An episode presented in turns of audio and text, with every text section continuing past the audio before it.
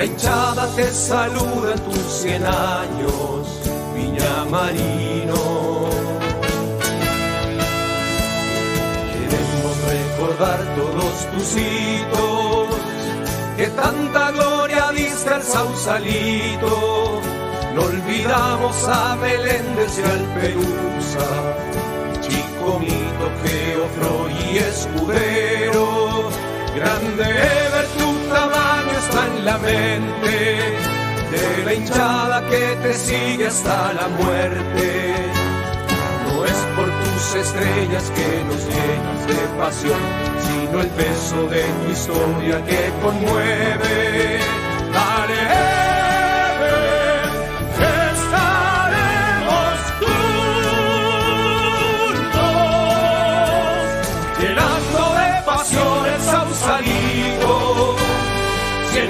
más estaremos contigo.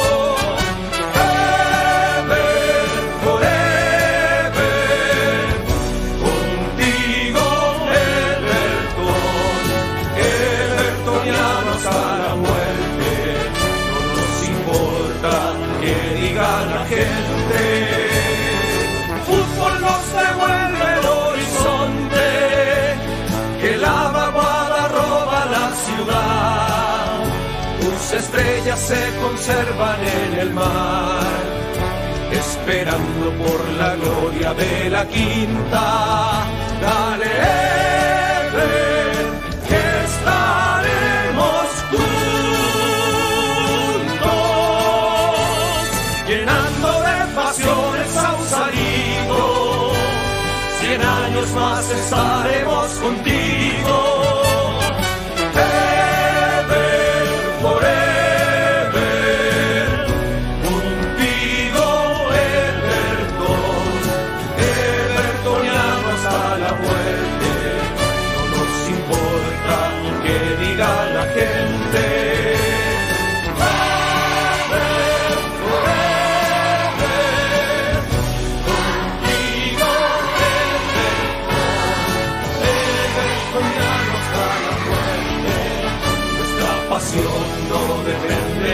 Suerte.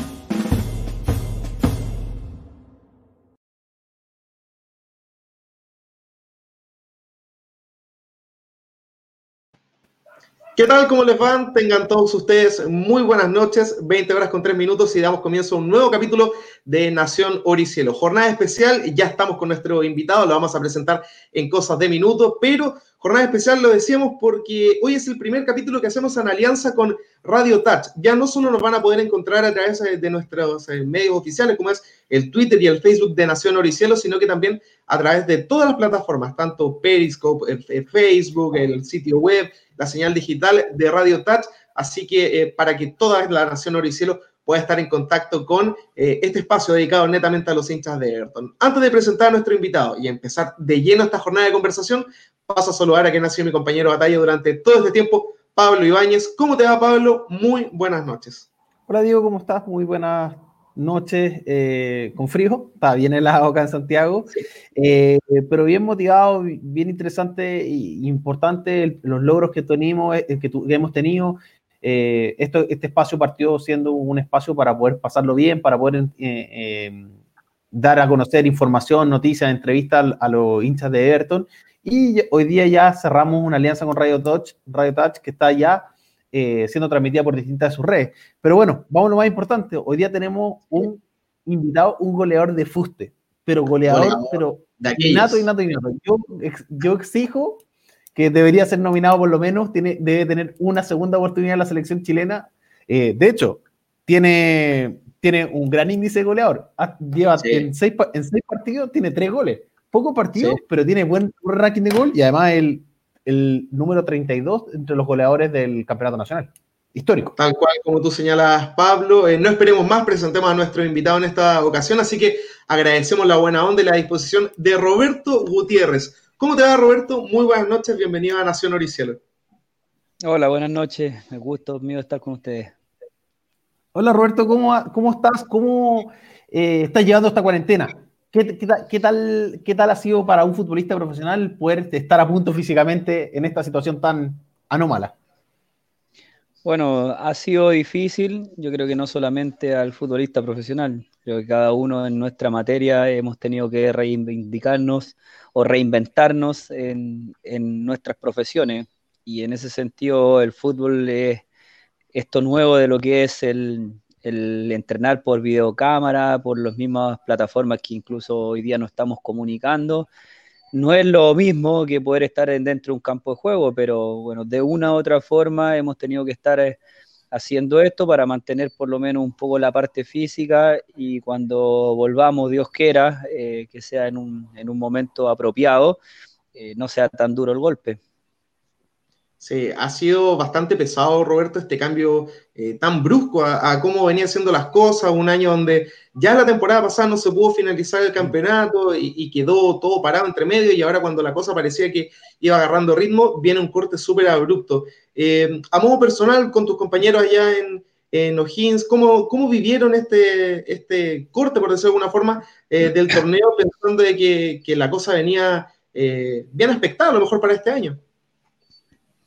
Sí, la verdad que nadie esperaba eh, esta situación. Por ahí lo que más se especuló y, bueno, lo que tenían las dudas era que podía continuar el tema de lo que eran las marchas y las demandas sociales que, tenía el país. Pero, pero bueno, nos vimos por esta pandemia que ha afectado a todo el mundo. Y, fue duro, fue complicado. Creo que bueno, a nosotros eh, se nos complica también en el tema futbolístico porque no habíamos empezado de la mejor manera con, con O'Higgins en, tanto lo que queríamos nosotros, que era posesionar al equipo en, el sitial que se merece, pienso yo, que pelear copas internacionales y en ese sentido eh, estamos en la parte baja de la tabla, así que también ha sido, ha sido duro porque uno tiene que lidiar con eso, tiene que lidiar con cómo terminó, eh, tiene que estar en el tema de entrenamiento, estar al máximo para poder volver eh, de la mejor manera posible. Creo que los que por ahí empezamos al debe tenemos el doble de, se puede decir, de, tarea para poder cuando regrese esto eh, hacer las cosas como nosotros pensamos. Roberto, eh, ¿cómo fueron tus inicios? Nosotros sabemos que partiste en Católica, tuviste un paso después, eh, un préstamo por Pelipilla, luego, luego, también un paso, un paso por, México. ¿Cómo fueron tus primeros inicios dentro del fútbol profesional? Eh, yo llegué a Católica el año 2000 a las cadetes, yo llegué muy tarde, llegué a, yo tenía 18, 17 y a cumplir 18 años y solamente hice dos años de, cadetes y el tercer año ya integró el plantel profesional el año 2003 y desde el 2003, bueno, ya empieza mi carrera profesional, lastimosamente empieza muy dura porque por ahí en esos partidos que antes hacían la Copa Gato, eh, jugamos Católica con Católica, Católica con Universidad de Chile y me tuve una rotura del ligamento cruzado y bueno, ahí me perdí un año completo casi y volví el 2004. Después yo el 2004 iba a ir a préstamo en Melipilla, pero siempre, siempre me ha tocado decirlo. Yo no alcancé a jugar por Melipilla. Sí, yo iba a ir a préstamo en Melipilla, incluso entrené tres semanas en Melipilla, pero, pero bueno, última hora me llega un llamado para, para ir a México y el cual converso con la gente de Melipilla, me da la posibilidad de irnos sin, sin ponerme problemas, ya que yo debería haber estado con ellos como refuerzo. Y, bueno, el 2004 voy a, a, México, al Club Azul Oaxaca. Ya después regreso a Católica eh, hasta el 2007. El 2007 me compra Tecos y de ahí estoy del 2007, el 2008 en, en México. El 2009 regreso con, con Everton a la Copa Libertadores y jugar el primer semestre.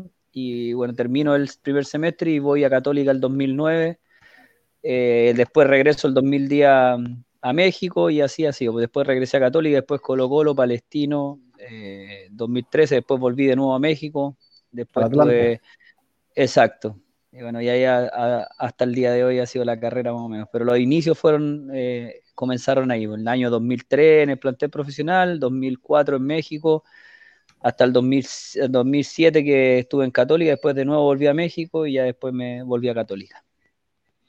Roberto, el 2009 eh, un año que para el hincha de Everton es muy difícil que se olvide, porque si bien no se consiguieron logros eh, como campeonatos, por decirlo de alguna forma, eh, sí muy buenos resultados, por lo menos en el torneo de apertura, en la Copa Libertadores, donde no se clasificó, pero el equipo dejó una muy buena impresión y con una cantidad de puntos que, que es un poco impensado no haber avanzado de fase.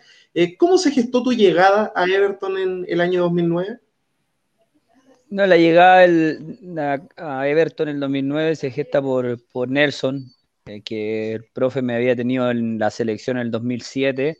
Incluso yo iba a ir a, la Copa América con él el 2007. Yo tenía que, nosotros teníamos que concentrar el domingo en la tarde para viajar el martes y yo el sábado me corté los ligamentos contra, contra Coquimbo eh, por Católica y me perdí la Copa América. Entonces, bueno, de ahí desaparecí como un año y ese año que desaparecí eh, por temas lesión y recuperación, bueno, el profe me, llama a mí para que quiera el 2009 esté con, él. Entonces no lo dudé, ya que tenía la confianza y todo, y, vine a Everton. Y bueno, la verdad que fue un gran semestre, como dices tú, independiente de que no hayamos conseguido el objetivo que, todos queríamos era pasar. Creo que hicimos una tremenda campaña. Lo único que por ahí nos podemos cuestionar a lo mejor haber sido el partido que jugamos en en México, con Chivas, que fue, fueron cinco los que no hicieron al comienzo, y por ahí creo que a lo mejor e, ese partido fue el como más desigualdad que tuvimos, ya además fueron todos muy parejos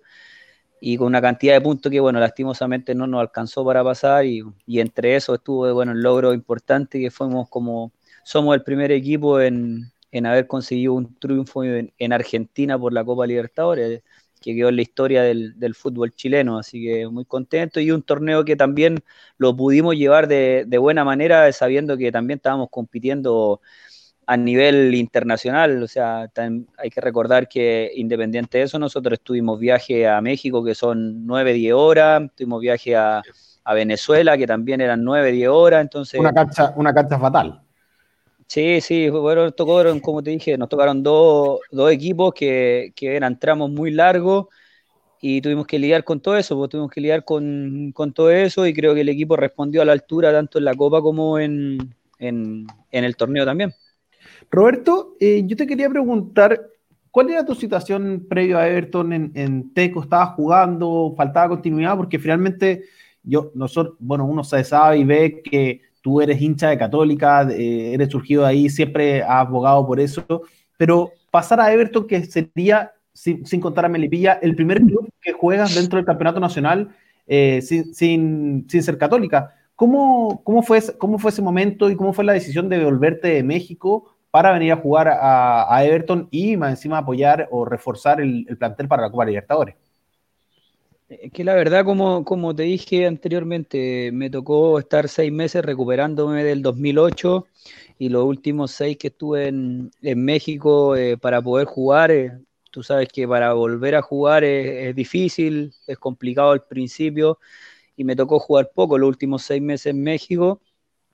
Y yo veía que la situación a lo mejor el próximo semestre iba a ser muy parecida. Entonces, cuando me llama el profe Nelson, y está la confianza de él, él me había tenido en la selección, me había dado la posibilidad de, estar en, uno para uno como futbolista, lo más orgulloso es vestir la camiseta de la selección, entonces creo que la confianza estaba al máximo, así que vine por eso y, creo que terminó dándome la razón, porque después de haber hecho un buen semestre el 2009 con, con Everton, donde me puse físicamente, donde pude jugar varios partidos, donde pude volver a convertir, también tengo unos muy buenos seis meses con Católica el 2009. Yo de, Everton voy a Católica el 2009 y terminé peleando el título, que bueno, lastimosamente lo perdimos con Colo Colo en el Santa Laura, pero también me tocó eh, jugar mucho, hacer goles con, Marco Antonio Figueroa. Así que fue un, muy buen año 2009, donde creo que la decisión de haber ido a, Everton eh, fue tremendamente buena para mí. Roberto, vamos a leer algunos de los mensajes de la gente porque ya se empiezan a conectar y a mostrar bastante cariño. Por ejemplo, Baltasar Briseño, un gran aporte para Everton en la Libertadores 2009, con lo cual se ganó un equipo argentino por primera vez. Fabián Torres nos pone, grande pájaro, te quiero aunque hayas jugado en la contra. Es una pregunta que se viene sí o sí más adelante. Eh, Claudio Guerra nos pone, grande goleador. Eh, mucho afecto por parte del hincha del Everton, sobre todo por lo que te tocó vivir em, en ese torneo que fue cortito, fueron seis meses, pero dejaste una muy buena imagen en el club. Em, ¿Qué recuerdos tienes tú de, ese equipo en, lo humano, más allá de lo futbolístico? Eh, equipo con nombres como, por ejemplo, Miralles, Rivero, Virangosi, que también estuvo, Dalsazo, entre otros. Sí, mira, era un grupo muy unido. Yo la verdad que le tengo mucho cariño a Everton por eh, diferentes situaciones y una una, bueno, el club del barrio mío tiene los mismos colores que Everton y yo mis colores no los tengo, son amarillo con sí, son amarillos con azul, entonces una es que soy fanático de, esos colores. La otra es que yo no había salido nunca desde mi, de mi caso, o sea, yo, por ejemplo, en Santiago y viajaba a San Carlos a poquito desde Curacaví, yo vivo en Curacaví, viajaba todos los días eh, y así lo hice toda mi vida, pero la única vez que yo me había ido a vivir eh, fue en Viña. Eh, yo a Viña me fui a vivir. Y la verdad que estaba tan cómodo, tan, tan feliz en Viña que, bueno, que el grupo era muy unido. Yo vivía muy cerca de lo que era Jaime Rivero, Nico Perich, Freita, Dalsazo, Leandro Delgado. Entonces, no, el, Matías, bueno, Matías era el que vivía un poco más lejos, que vivía en Concón pero nosotros terminamos el modo Oviedo, nos terminamos incluso haciendo un grupo familiar, o sea, las parejas de ellos con nuestras parejas, los días sábados después de los partidos incluso nos juntábamos, compartíamos, la verdad que fue un, grupo muy bueno, muy bueno, claramente con, unos 6, 7 compartí un poco más, pero todo, todo la verdad que era un grupo humano muy, muy bueno, así que siempre voy a recordar ese grupo eh, como los mejores que he tenido, la verdad.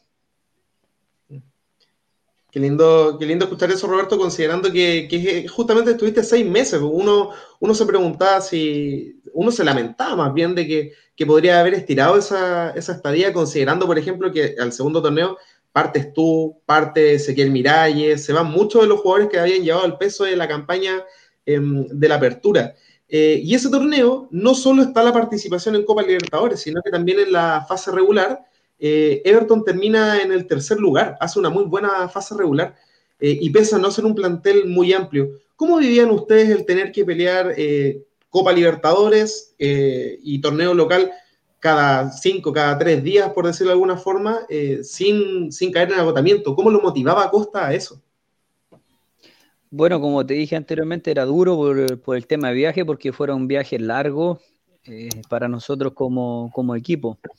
No era jugar en Perú, no fue jugar aquí cerca, fueron muy largos los viajes.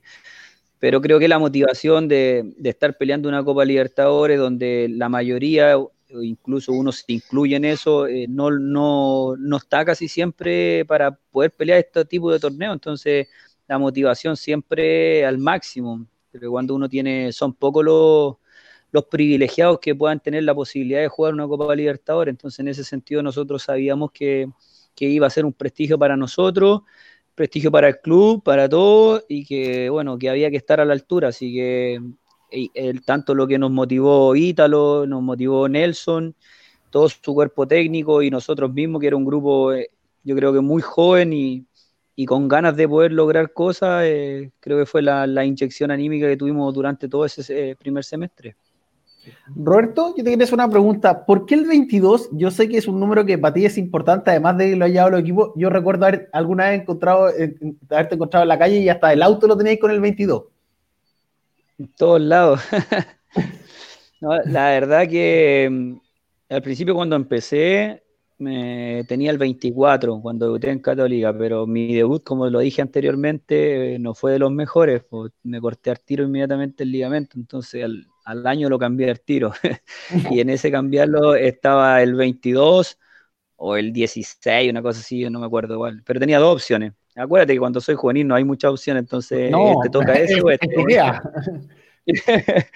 y, y, bueno, yo elegí el 22 porque me gustó y yo con mi señora, me, bueno, hoy mi señora también nos habíamos puesto como de novio y tenía un, por lo menos tenía algo, alguna, algo que a nosotros nos emparejaba, así que elegí el, día, el número 22 y desde ahí que ha empezado toda mi carrera. Y después se ha ido relacionando también con otra fecha el número 22. un número que, por supuesto quedó marcado, sobre todo para los hinchas de Everton, en la celebración en Lanús. Una de las imágenes que hasta el día de hoy se recuerda es corriendo con los brazos abiertos hacia la barra del Everton, después de convertir el, el empate parcial. De esa Copa Libertadores, Roberto, vamos a ir eh, partido a partido, eh, o no sé si todo en particular, pero sí donde está el recuerdo positivo. Por ejemplo, el debut con Caracas. Everton no jugaba Libertadores hace 32 años, debuta nuevamente justo de local en el Sausalito y gana con gol tuyo en, una, en uno de los partidos perfectos de, de pero que finalmente vuelve a quedar en la historia del club, de alguna arista, eh, convirtiendo ese gol. ¿Qué recuerdos tienes de ese día de un Sausalito que estaba repleto por lo demás?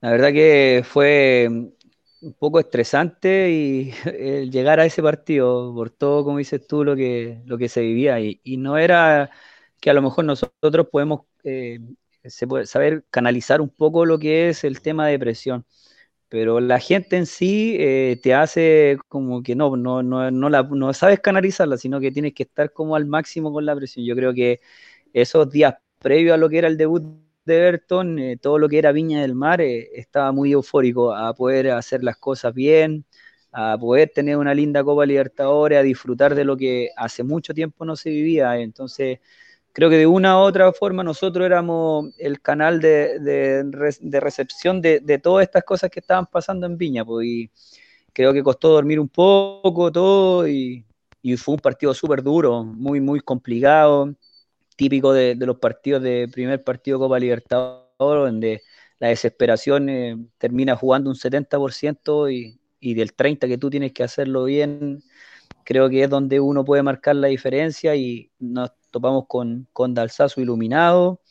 Y bueno, yo también pude convertir, creo que una de las pocas ocasiones que tuvimos, es convertirla y quedarnos con el triunfo en Viña del Mar, que, que bueno, nos dio el, en ese entonces pensábamos que, que era el, el, puntapié inicial y el primer golpe que había que dar era duro y era que queríamos nosotros lograrlo.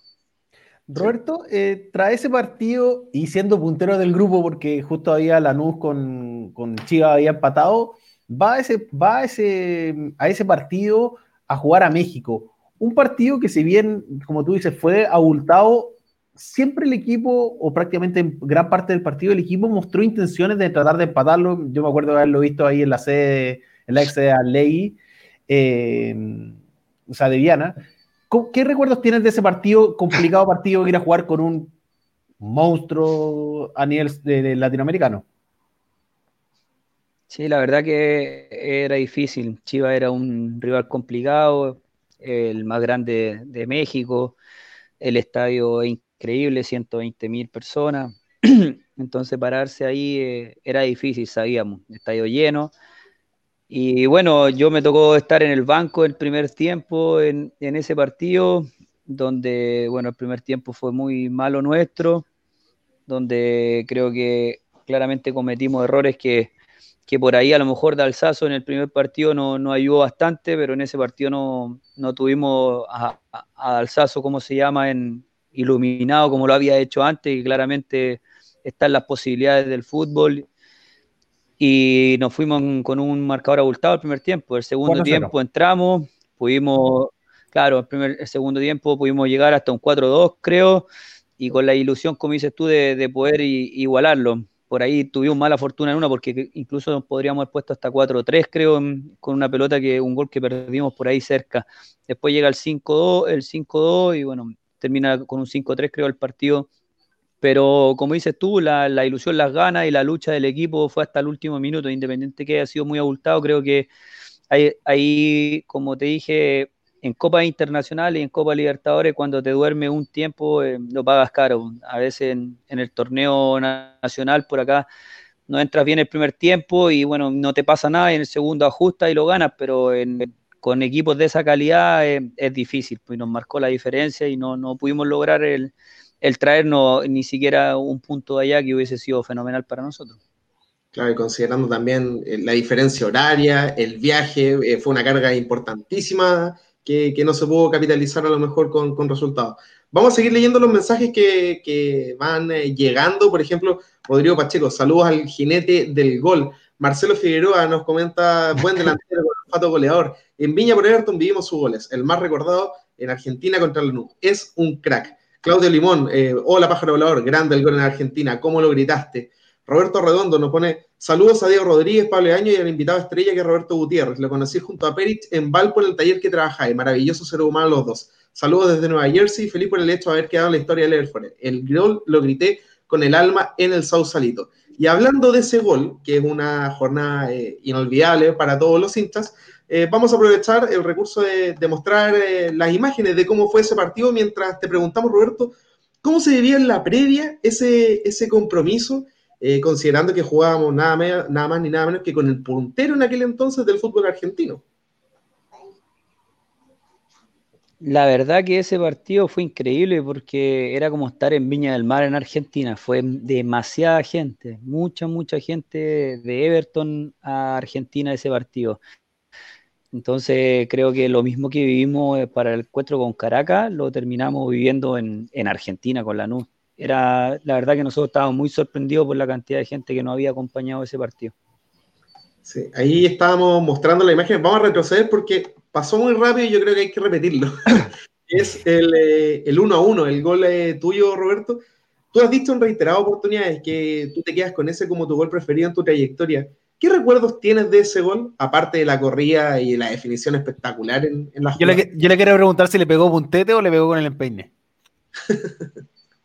no, le, pegué con el empeine. Pero gran, parte, gran parte de ese gol eh, me lo da Jaime Rivero. Eh, creo que tiene mucho mérito en mi gol. Él me viene gritando desde atrás que lo aguante, que lo aguante, eh, para él darme la pasada por el costado y cuando va pasando ahí, el lateral lo sigue y el central también y, a mí me deja la posibilidad de enganchar hasta el medio. Así que creo que gran mérito tiene Jaime en, ese gol. Oh, el central la caga, ¿ah? pasa de largo, pasa de largo. Sí, es que cuando va Jaime, es que Jaime me iba gritando, entonces yo como que me perfilo a darle el pase a Jaime y cuando veo al central que da un paso hacia adentro, ya me hago hacia afuera inmediato.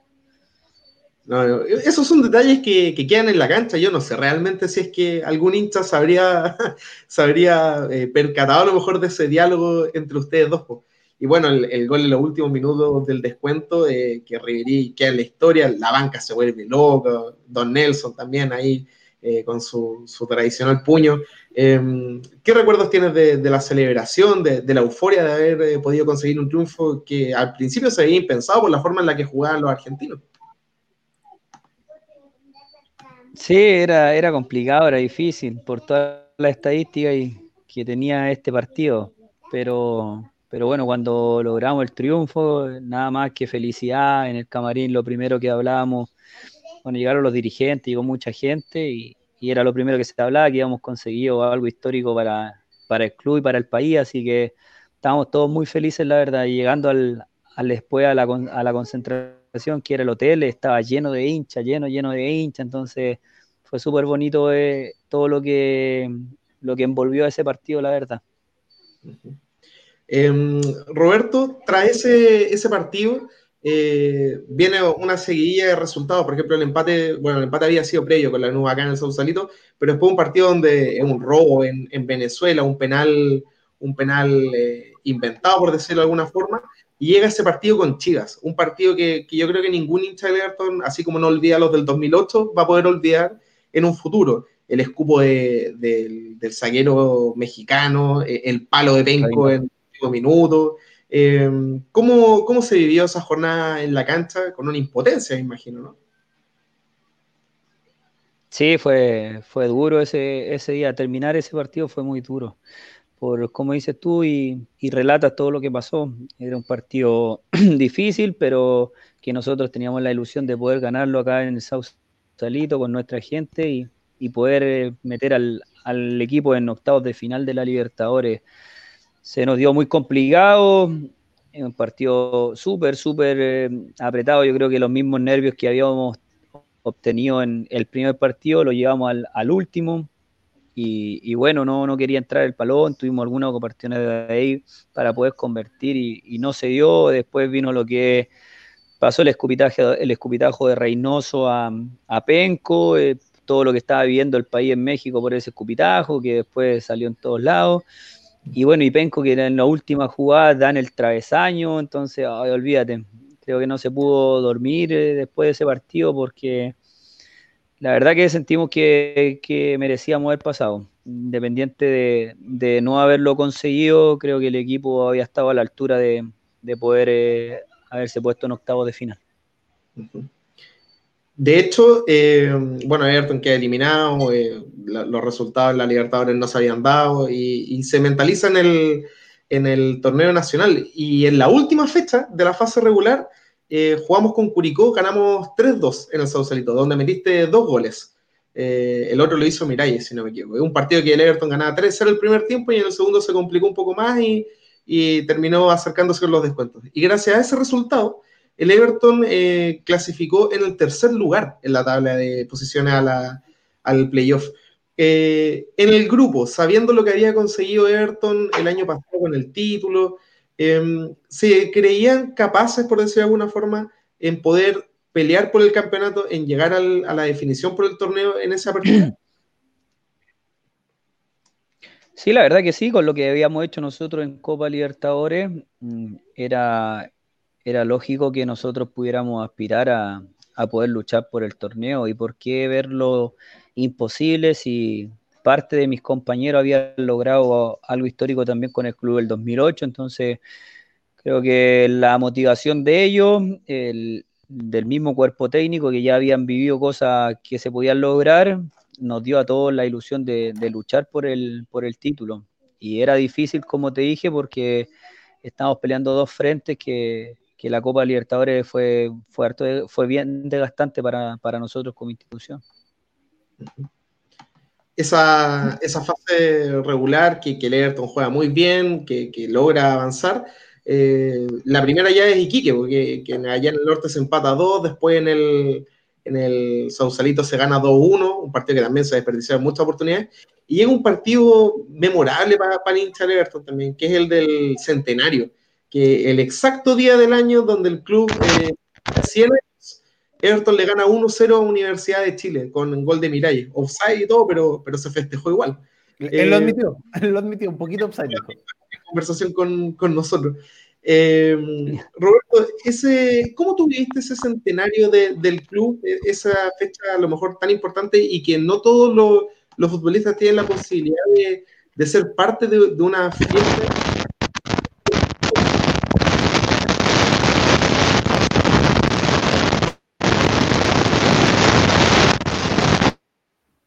Roberto, te, te, apagamos el micrófono porque se había metido justo un ruido como de, interferencia. Vamos a, volver a activarla ahora, a ver si sigue. A ver. Un poco. Sigue el sonido. Dame un segundo. Yo creo que tenéis que bajarlo y meterlo de nuevo. No.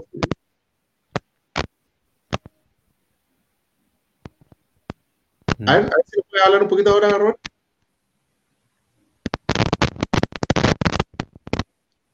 Por alguna razón, por alguna razón se, se muteó, de hecho. Sí, como que está.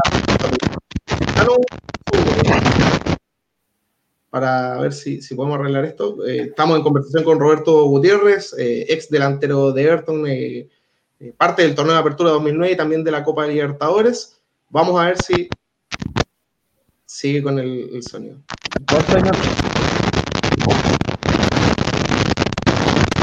Roberto, ¿podría a lo mejor desenchufar el, manos libres? No sé si, a lo mejor eso podría ayudar a mejorar el audio. A mejorar el audio, claro. Tú nos dices cuando. No sé si no, no sé si nos está escuchando.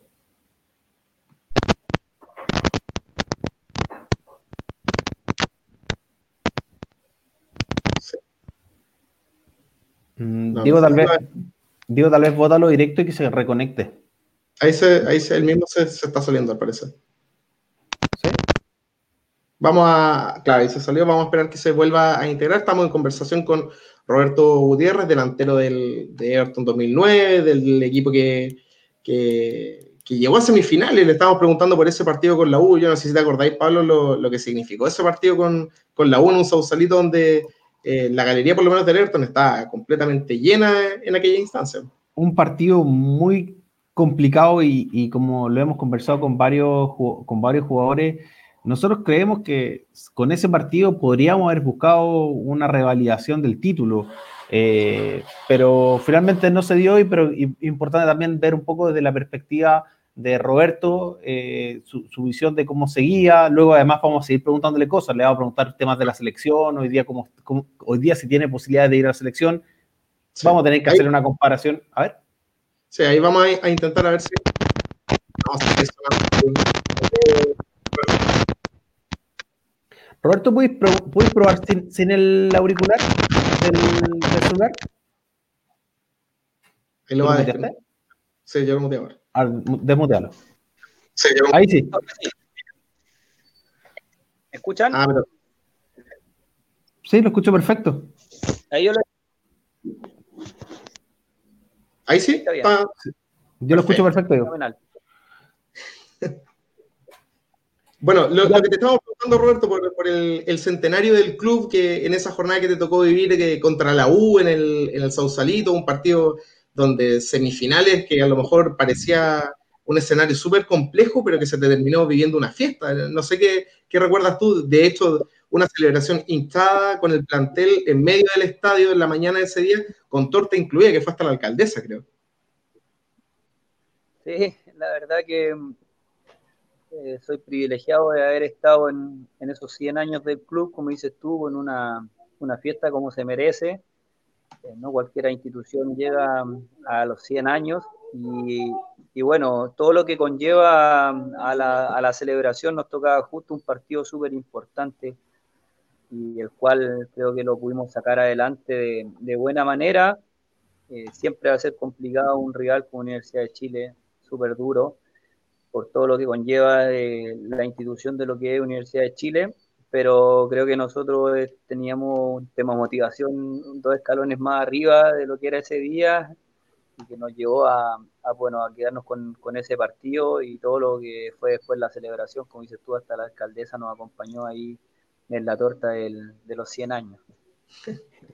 Y, y después vino la, la vuelta, es un partido muy atípico, donde Everton entró dormido, que los resultados, ya con un 2-0 que, se lo dieron vuelta eh, primeros 15 minutos del partido. Y la imagen que todos tienen, además de la expulsión de Miralles, es una tapada que hace Pinto a, Manrique eh, en el último minuto, que podría haber sido la clasificación a, la final. Eh, tú habiendo jugado en la Católica, me imagino que, la sensación de, de, amargura, por decirlo de alguna forma, de quedar eliminado contra la U eh, fue el doble, ¿no? Fue, se vivió peor. No, yo creo que todos eh, cuando estamos con la ilusión de poder lograr cosas porque, porque tienes con qué luchar, con qué pelear, en, este caso tiene buenas armas eh, y, de una u otra forma quedas fuera de, no poder seguir para lograrlo, eh, es duro el golpe. Y para nosotros fue duro ese golpe, como dices tú, por, por todo lo que fue el primer tiempo, los primeros minutos, que nos pilló mal y, bueno, y no pudimos darle vuelta a eso, no pudimos darle vuelta a eso y, bueno, nos topamos también con un Miguel Pinto que, como dices tú, a Feña le, le tapa un, un, balón increíble que nos daba la posibilidad de haber pasado a lo que era la, la final, pero no es así, creo que los equipos grandes o tienen, o todos tienen arqueros que, que están a la altura, deberían estar a la altura la mayor parte del tiempo, sabemos que que no es así por diferentes situaciones, pero bueno, Dalsazo a nosotros nos ayudó mucho también durante lo que fue la Copa Libertadores y, bueno, ahora lo ayudó a ellos eh, Miguel Pinto. Y, Roberto, tras eso, eh, bueno, se va Miralles, se van varios jugadores, y entre ellos te vas tú también, pues. ¿Cómo fue esa salida? ¿Te pidió Marco Antonio para la Católica? ¿Te pidió en el préstamo? ¿Cómo surgió la posibilidad de dejar el Everton en aquella instancia? Lo que pasa es que yo había venido a Everton a préstamo del club mexicano.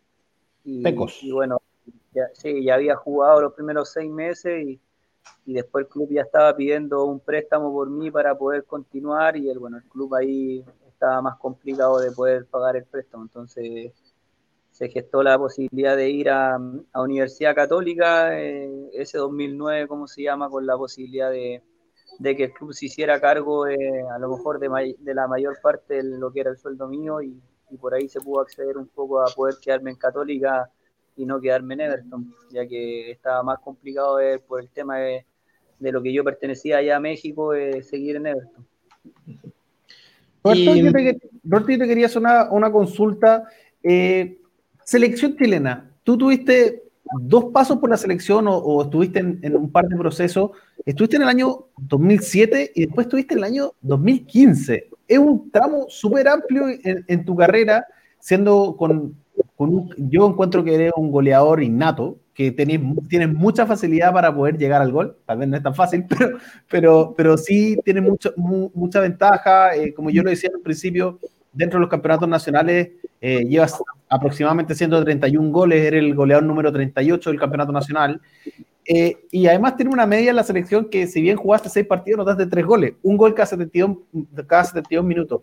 ¿Cómo fue tu paso por la selección y, por qué consideras que tal vez no tuviste mm, tanta continuidad para poder estar en los, en los periodos siguientes, además de, además de la lesión que tú comentabas en un principio? Sí, creo que yo creo hay dos años del cual por gustos técnicos no, no estuve en la selección que yo siento futbolísticamente que podría haber estado. El 2007 claramente me impide el tema de la lesión y me corta lo que es el proceso de poder estar en la selección. Pero después del 2009 yo creo que el primer semestre es bueno con Everton eh, a modo personal y creo que el 2009 en Católica también termina siendo muy bueno eh, eh, con el equipo peleando el título Después viene un 2010 que, que salimos campeón con Católica, yo salgo incluso por una revista del gráfico, me da el botín de oro, salgo en el equipo, entonces creo que el 2009, el 2010 eh, fueron años que yo podría haber estado en la selección y no estuve. Claramente hay gustos técnicos que, en ese momento ya estaba jugando Alexis, creo, eh, parece que estaba el Chupete, entonces hay prioridad por otros jugadores y uno también lo, lo, entiende y sabe que puede ser así. Y después del 2011 al 2013 nada que reprochar porque me tocó jugar muy poco en Colo Colo, que fue el proceso que yo estuve. Y 2013 salgo de Palestino, hago muy buenos seis meses y me voy a México y después vuelvo el 2014. Y el 2014 es bueno y ahí me integro ya la, a la selección del 2015, como dices tú. Y Roberto, yo te quería hacer una última pregunta respecto a la selección. Lo mismo lo conversamos con el Pato Rubio. Tú estuviste en un microciclo ahora, en febrero, si no me equivoco. Eh, ¿Cómo fue? ¿Cómo fue el, volver a entrenar a la selección? Si bien era una, selección local, eh, si pudiste hablar con Rueda, ¿qué te comentaba? ¿Qué esperaba de ti? Eh, ¿Te dejó la puerta abierta para volver? ¿Qué, qué, nos podrías comentar de ese paso? Bueno, lo personal fue muy bueno. Creo que independiente que haya sido un microciclo, que esté tu nombre en, ese microciclo va a ser importante porque eh, hay muchos jugadores en fútbol profesional que podrían tener esa posibilidad y bueno, y fueron 22, 23 solamente los que, los que la tuvieron y en eso me siento muy orgulloso de haber estado. Después muy contento por, por todo lo que, lo que es estar en la selección, el poder entrenar, el poder ser parte del, del grupo, con una, posibilidad o, con o aspirando a poder tener una, una chance en lo que es, eh, en ese momento venía muy cerca lo que era la eliminatoria. Y, bueno, y con el profe Rueda, eh, también muy contento de conocer a él, a su cuerpo técnico, creo que eh, la calidad de ellos está a la vista, todos podemos saber, es uno de los técnicos más exitosos a nivel de Sudamérica, que ha tenido muchos logros y que, y que uno se haya integrado a ser parte de, ese cuerpo técnico, creo que es bueno, es bueno y, que él también en, ese entonces me haya dado sus palabras en el sentido de que mi 2019 había sido muy bueno y que era un premio a mi 2019 y era un premio a este comienzo de torneo por cómo lo había hecho y aprovecharlo al máximo porque para él no había edad en el fútbol y que sí el momento que estaba pasando yo era muy bueno y que él sentía que para la selección yo podía hacer un aporte, así que nada, solamente muy contento en ese momento y, bueno, y motivado al máximo a, trabajar y, seguir en la misma línea que, uno ha estado en los últimos años. Eso llamamos dar una segunda motivación, ¿o no, Roberto? Sí, es seguro, es seguro que uno cuando lo escucha, cuando él te habla y te dice las cosas, y creo que uno yo nunca estuve pensando en la selección, lo dije en su momento cuando me tocó hablar. Eh, cuando me llaman me, toma de sorpresa y creo que el, el llamado que he tenido el mejor llamado que puedo haber tenido, porque las otras veces uno estaba como pendiente ahí, puede estar en la lista, puedo estar, no puedo estar, porque sí estaba a lo mejor, pero hoy día no, entonces me pilla sorpresa y creo que es mejor. Y, y, yo, como te lo dije anteriormente, la motivación de, de, lo, conversar con él, que te diga esas cosas, creo que es el doble. Así que esperar de que en algún momento, si no se da, bueno, feliz de haber estado, de haberlo conocido, de haber sabido cómo trabaja la selección. Y si se da, pucha, más contento todavía. Suena a lo mejor un poco fútbol ficción, Roberto, pero por ejemplo, eh, Ricardo Gareca, el entrenador de la selección peruana, hablaba el otro día de que los partidos de la eliminatoria eh, no sería descabellado pensarlo en, jugar con jugadores del torneo local, pues considerando que de Europa para Sudamérica puede implicar eh, que los clubes no quieran prestar a los jugadores, que, haya cierta limitación en cuanto a frontera. Em, ante esa posibilidad, yo me imagino, eh, y, por lo que tú estás diciendo, que te ilusiona de alguna que otra forma con ser parte de, de este proceso, por lo menos a lo mejor hasta donde Rueda decida contar contigo, ¿no? Es que como te lo dije anteriormente, creo que para mí, si me pregunta, yo creo que es muy difícil que se pueda jugar el, fútbol. Disculpa, se me cae cara todo. es, muy difícil que se pueda, jugar eh, este año lo que es eliminatoria. Va, yo creo que va a ser muy complicado. Pero si se llega a dar, uno feliz de poder estar, o sea, o medio local o, o selección completa, lo que sea, uno va a luchar, a trabajar al máximo primero para el equipo, que es el equipo donde está, para poder desarrollarse bien en la manera profesional. Y después, si, si hay un llamado, bienvenido y a, demostrar por, qué, por qué ha estado tu nombre ahí en esa lista. Roberto, eh, a lo largo de tus años, tras tu paso por Everton, tuviste paso por Palestino, tuviste paso por la Católica, por Clubes Mexicanos, el Atlante, me acuerdo. Eh, y entre ellos siempre se especuló con eh, podría volver a Viña. Roberto Gutiérrez estaría a un paso de firmar en Everton, que estaría a punto de volver. Eh, ¿Ha sido tan así en tu trayectoria? ¿Has tenido posibilidad de volver a jugar por Everton? Sí, estuve cerca, pero estuve. Uh. La, verdad que tuve el lápiz así de firmar. ¿Cuándo fue, fue eso? En Palestina, previo Palestino, ¿no? Fue cuando salí el 2015, el 2017 de, de Católica. Y bueno, y ahí yo me llama Antonio Bloiser, me llama Pedro y me hacen el ofrecimiento de ir a Everton. Yo estaba de vacaciones eh, todavía. Eh, incluso le dije, bueno, que llegando a Chile, yo llegando a Chile me iba incluso a Viña para conversar con ellos y todo. Eh, era el primer llamado que yo tenía de, un club hacia mi persona para poder seguir mi carrera profesional y yo estaba de vacaciones, como te dije anteriormente. Y cuando ya me iba a venir a Chile, que esto fue tres, cuatro días antes de venirme, pero cuando me iba a venir, el día que me iba a venir, eh, me llama Fernando Aguad, que Fernando era el presidente palestino. Y la verdad que cuando yo estuve el 2013 en Palestino, eh, yo no tenía opción de salida eh, a ninguna parte y me llega la opción de ir a México. Y la verdad que él se porta muy bien y él me deja ir a México costo, sin nada, y me dice que vaya a desarrollarme, que vaya por mi sueño y todo. Entonces, una de mis formas es decirle, mire, Presi, cuando, si yo tengo la posibilidad de volver y usted en algún momento quiere que yo regrese al club, yo voy a ser el primer equipo que voy a venir para hacer con usted. Eh, no, lo, no, lo, no lo dude porque yo va a ser así, le doy mi palabra. La verdad que me llama el día antes de, viajar y yo ya había hablado con Antonio y con Pedro y bueno, y ahí le di, me, llama Fernando y me dice, ¿a qué hora llegan mañana? Y yo le dije, llego mañana a las 7 de la mañana. Me dice, ya, a, a, las 12 a las 12 del día te estoy llamando. Y yo le dije, pero deje dormir, le decía así entre bromas, y voy a llegar y no va a poder.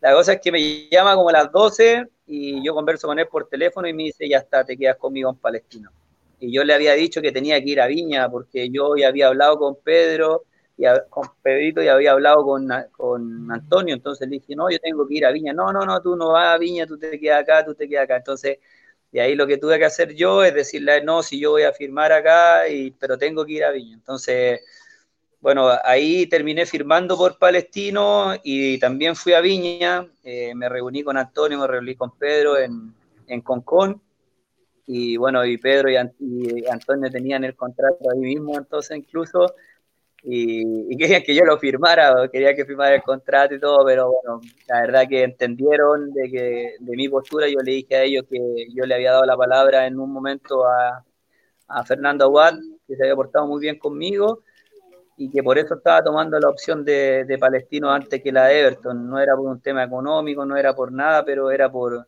porque la verdad que había dado mi palabra, pero estaba muy agradecido de, de lo, cómo se habían portado ellos, o sea, Pedro y, Antonio Bloiser, la verdad que se portaron muy bien conmigo y bueno, hasta el día de hoy hablo con ellos, incluso he seguido al equipo el, el semestre del 2019, incluso fui a verlos como tres, cuatro partidos a, a Viña del Mar al equipo. Oye, Roberto, ¿y había otra, otra ocasión en la cual haya estado cerca también?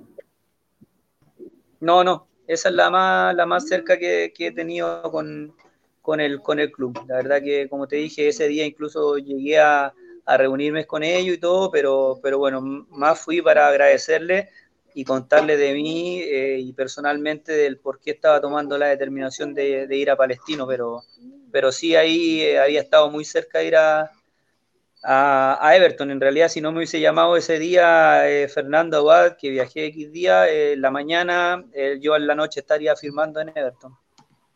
Y, suponiendo el fútbol da, tú has mostrado tu vigencia, Roberto, o sea, eh, has rendido en todos los clubes que te ha tocado jugar eh, durante la última década, por decirlo de alguna forma. Eh, si se llegase a dar la, posibilidad, ¿te gustaría volver a vestir la camiseta de Everton? Sí, mira, eh, no te escuché muy bien, pero me imagino que acaso si se da la posibilidad de, volver. Eh, yo, yo, también lo he dicho, mira, yo hay, hay clubes que claramente uno volvería porque Everton eh, volvería claramente por todo, porque la gente se portó muy bien conmigo. Los grupos de compañeros los vas a encontrar siempre bien. Creo que donde vas siempre hace un grupo y, y ese grupo te defiende a muerte. Pero en, en Everton me tocó eh, tener todas las cosas como alineadas para yo poder estar tranquilo, estar bien y hacer mi, mi parte profesional de la mejor manera. O sea, tuve tremendos dirigentes que se portaron pero increíble conmigo y con todo el cuerpo por todos mis compañeros en realidad, tuve el cuerpo técnico, tuve la gente, estadio increíble, ciudad hermosa. Entonces creo que a todos les gustaría poder tener una posibilidad de, si es que se llega a dar, de Everton de Viña del Mar. Buenísimo. Roberto, yo te quería hacer para, ya que vamos finalizando el programa, me gustaría... Roberto, tener... eh, dentro de tu carrera... Está súper pegado, digo, ¿no? Sí, está pegadísimo. Me imagino, sí. me imagino lo... A ver, déjame contarle. Diego, ¿me escucháis? Sí, sí, dale, dale, dale. Pero, ah, está pegado. Oye, Roberto, mira, yo te quería hacer un, en, la, en la última parte del programa siempre hacemos un ping-pong. Preguntamos una pregunta y la, y idea la, la primera cosa que se te venga a la cabeza. ¿Cuál para ti fue tu mejor entrenador? Marco Antonio Figueroa. ¿Por qué? Porque cuando llegué a Católica el 2009, creo que mm, aparte de cómo vive el fútbol, de la manera de él de sentir el lo que es su ideología de, táctico y todo, que a mí me acomoda mucho también, eh, él era delantero, entonces me enseñó mucho a mí también, en momentos que de práctica y todo, que me corregía muchas cosas, las cuales me, me, han ayudado hasta el día de hoy mucho. Entonces, creo que él para mí eh, es el mejor. El, ¿Cuál es el jugador, tu compañero, el más talentoso que has compartido camarín? El más talentoso, uf, varios, pero me quedo con Darío Conca. En Católica. ¿Y el, ¿Y el más talentoso que te haya tocado enfrentar? de Valdivia. Valdivia. ¿Diego está ahí? Volví, volví. No sé si me, me escuchas bien ahora. Sí, te escuchado perfecto. Le pregunté, ya, le pregunté sobre mejor, mejor entrenador. Sí, eh, sí, alcancé, alcancé no, ha sido vale. increíble. Sí. BTR tiene loco. Sí, eh, eh, Roberto, el partido, más allá de que sea con Everton o con algún otro club, que nunca te vayas a, a poder olvidar el que juego Católico y Colo Colo que le hice el gol en el último segundo. Y el 2-1, ¿o no? Sí, en San Carlos sí, habían empatado en el minuto 90, yo lo hice en el 96. Sí. Roberto, y el defensa, el defensa que tú decías, el más mañoso, el que te, el que te agarraba pata, el que decía, el tenés que entrar a jugar contra este weón de nuevo. Bueno, en un momento lo tuve rival, pero después lo tuve compañero, Oviedo. Pierna dura. Em, Roberto, eh, sabemos, queremos agradecerte en primer lugar por la buena onda, por esta conversación, todo. Eh, más allá de que, por ejemplo, los hinchas lo han comentado a, tono de broma, de tuviste un paso por Wanderers, pero aún así tú has respetado mucho y has manifestado muchas veces tu, cariño por, por Everton, eh, por lo que viviste en tu etapa de jugador y por el cariño que te siguen recordando los hinchas, ese, ese recuerdo inolvidable en la nube, yo creo que, que sigue vigente hasta el día de hoy. Eh, ¿Qué le podrías decir a, los hinchas de Everton en estas circunstancias, a lo mejor donde el día a día ha sido súper complejo con la pandemia, pero que, también quiere a lo mejor esa espinita de, volver a, estar en una cancha, de volver a reencontrarse con, jugadores de su equipo que también rivales como que uno le tenga precio? No te escuché bien la pregunta, no ya me alcanzó, se me pegó un poquito que te preguntó un poco en, estos días de complicación, un poco qué, mensaje le puedes llamar, que le puedes mandar a la gente de Everton eh, y, un poco relacionado con la pandemia, con la situación actual que en el país. Bueno, creo que primero a, la gente, espero que, estén todo bien, claramente no, va a ser así, hay gente que, lo está pasando mal con, con esta situación, pero primero mi, mi deseo de ánimo, fuerza para ellos, que, puedan solucionar eh, estos momentos difíciles. Creo que el fútbol va a volver en algún momento, eh, le lleva mucha alegría a mucha gente, hay que volver, eh, pero con las condiciones cuando se pueda, también para, poder hacerlo. Y la gente de Everton que siga apoyando al club como lo ha hecho siempre, creo que es una institución y una barra que, que siempre es fiel, que siempre está con, con ellos, en las buenas, en las malas, siempre ha estado ahí, ha estado luchando y se ha caracterizado por eso.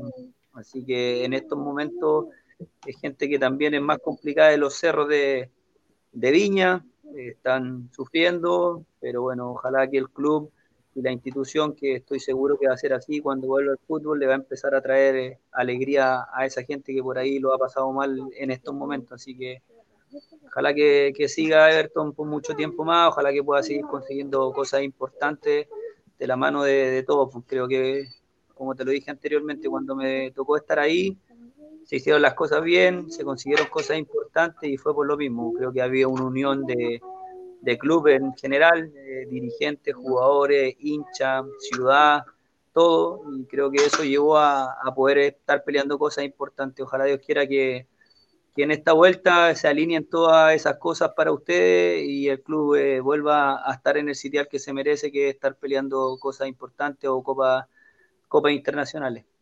Roberto, eh, junto a Diego queremos agradecerte tu, tu tiempo, tu disponibilidad y creo que el mejor mensaje que, yo creo que nos engloba a todos y, y, nos pone como el pecho paloma es uno que mandó Roberto Redondo que dice, escucho los comentarios de los jugadores y a todos les fascina jugar en Everton. Por eso me pone el pecho paloma como hincha y saludo, también te mando un, gran abrazo a ti. Eh, creo que es para nosotros súper importante que los jugadores se sientan identificados con la camiseta, que más allá de que sabemos que es un trabajo, que visten muchas camisetas que se sientan orgullosos de haber vestido eh, la camiseta Oricelo.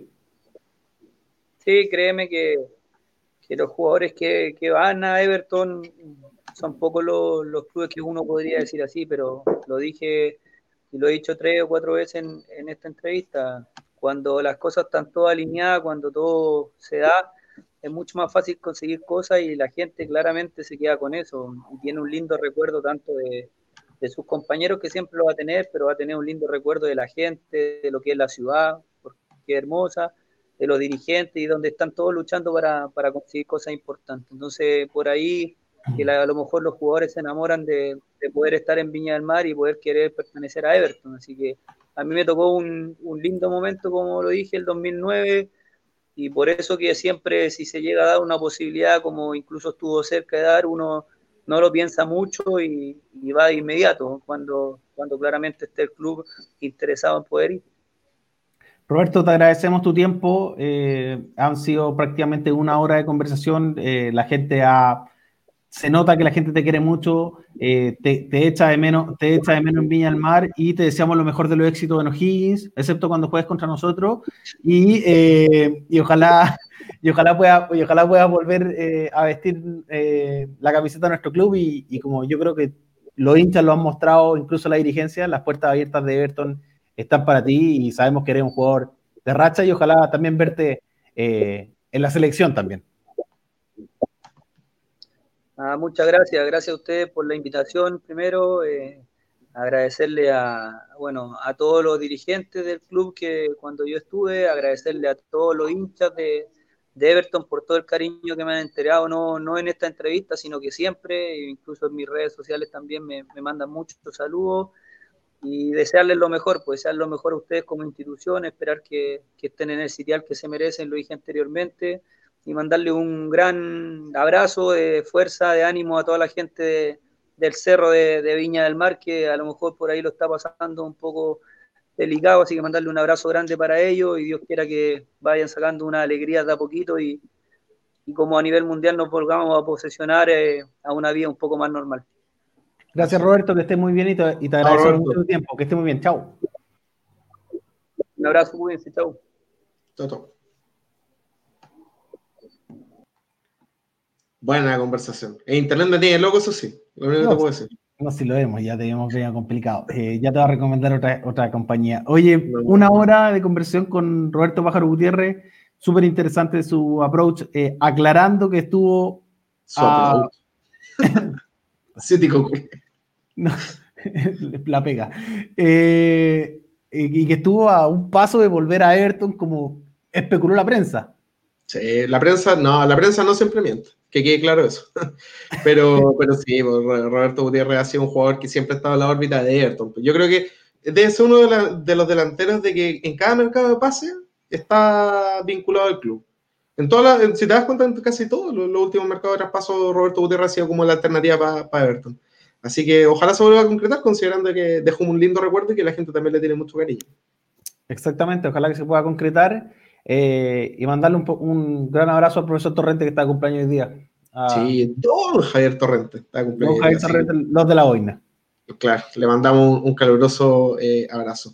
Pablo, nosotros dejamos hasta acá el programa del día de hoy, eh, una hora de conversación, Roberto Gutiérrez, bonita, bonita experiencia, bonitos recuerdos, sobre todo esa jornada inolvidable en, en Lanús.